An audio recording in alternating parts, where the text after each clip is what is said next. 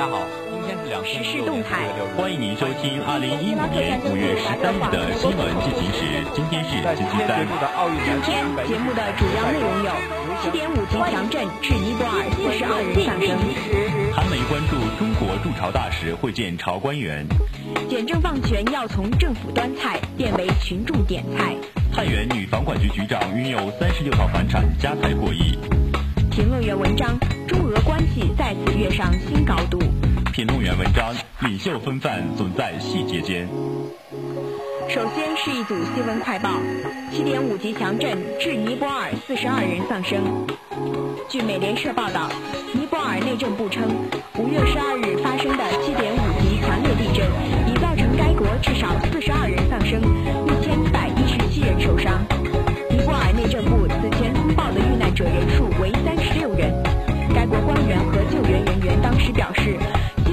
确定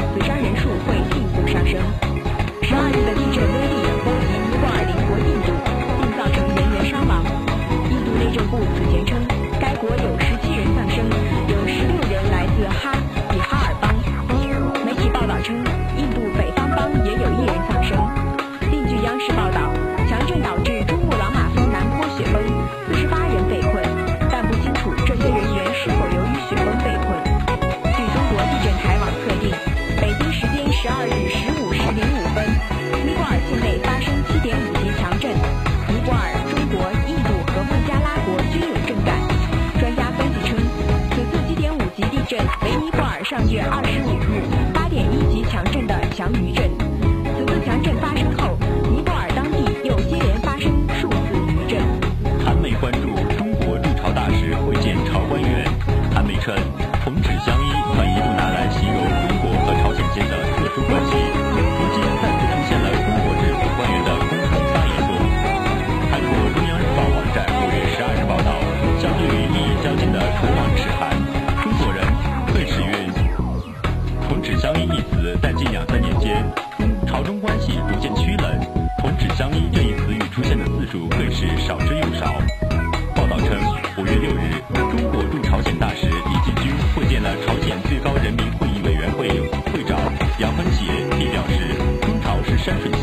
同齿相依的友好邻邦。中国党和政府高度重视中朝关系，始终将巩固和发展中朝友好关系作为中国党和政府坚定不移的方针。报道说，除杨副委员长之外，李进军还相继会见了朝鲜对经济。像李龙南、外务部相李金城等朝鲜主要高官。值得注意的是，李进军一直将朝鲜高官强调中朝关系友好关系。简政放权要从政府端菜变为群众点菜。李克强总理十二日出席全国推进简政放权、放管结合、职能转变工作电视电话会议时说：“人民群众对审批之弊感受最深，对改什么和如何改最有发言权。”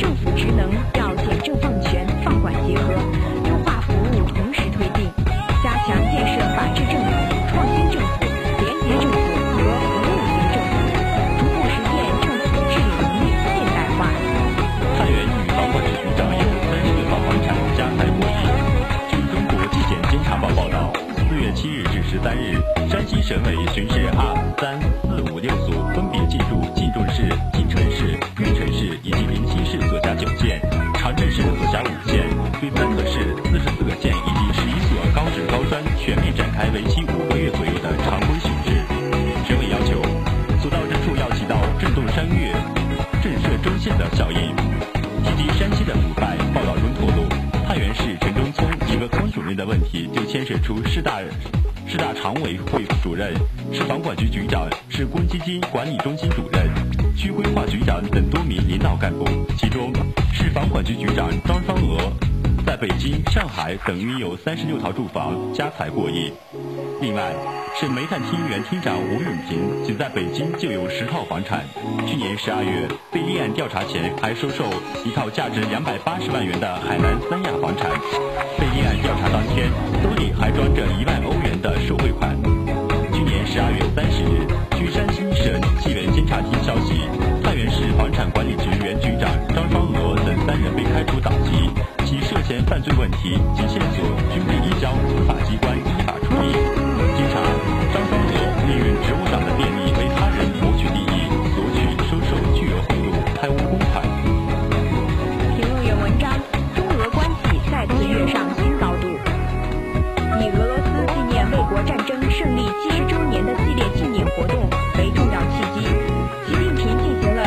国家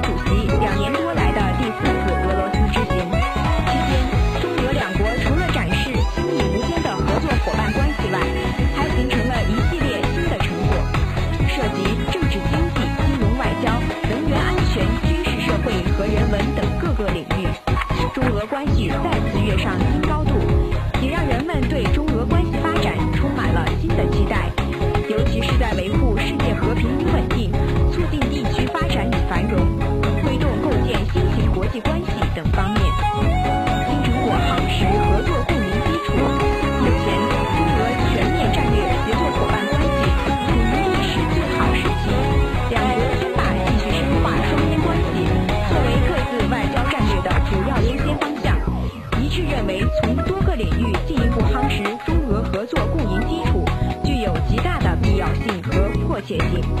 此次，中俄双方商定了多个重大项目，包括基建供气基础条件协议、莫斯科至喀山高铁融资模式、共同使用北斗系统和格洛纳斯系统数据等，涵盖了两国经济社会发展与国家战略安全的核心内容方面。以重大项目为突破点和关键抓手，形成和累积新的更多的成果，进一步夯实中俄战略合作关系基础的同时，两国也将迎来共赢发展、共同振兴的新局面。新高度引领战略伙伴关系。此次，中俄两国元首亲自签署了关于深化全面战略协作伙伴关系、倡导合作双赢的联合声明和关于丝绸之路经济带建设和欧亚经济联盟建设对接工作的联合声明两个重要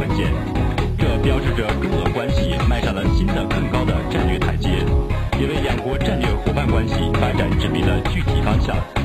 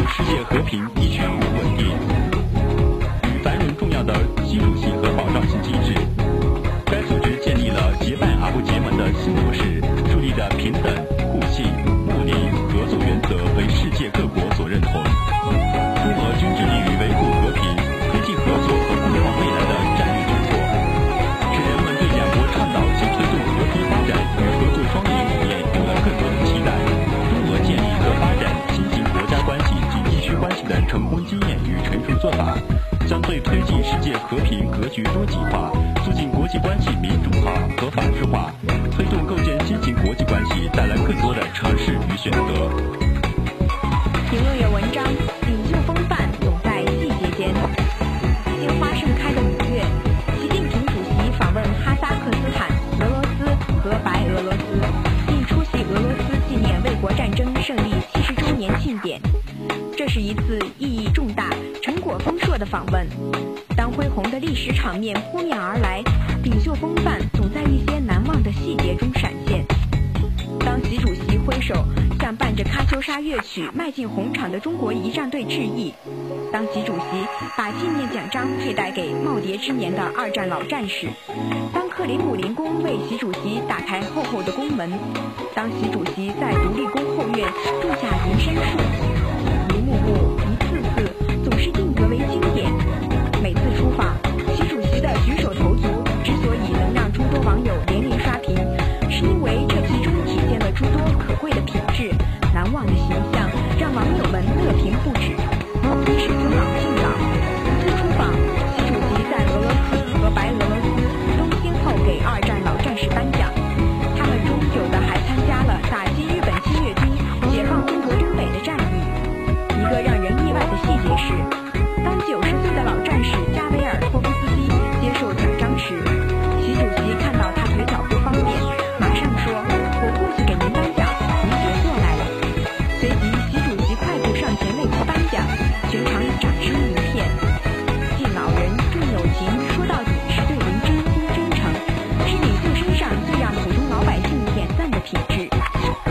这些年出发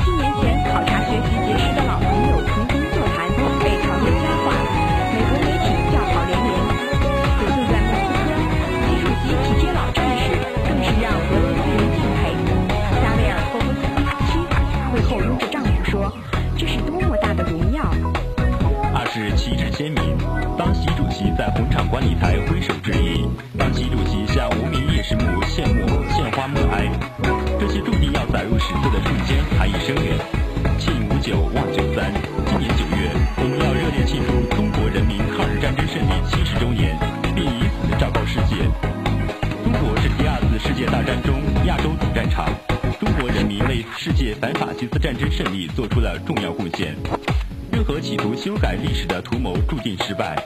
三是实实在在。二零一三年九月，习近平主席在哈萨克斯坦的演讲中首次提到了丝绸之路经济带的战略构想，一经提出就震动世界。此次习近平再度访问哈萨克斯坦，当年的畅想正逐步变成现实。近两年来，从亚投行到丝路基金，从互联互通到各种协议签订，纸上蓝图正一步步落实“一带一路”的战略，成为凝聚世界求繁荣的人心、契合世界谋发展的大事。访中，对接成为关键词。习主席与普京签署关于丝绸之路经济带建设与亚欧经济联盟建设对接合作的。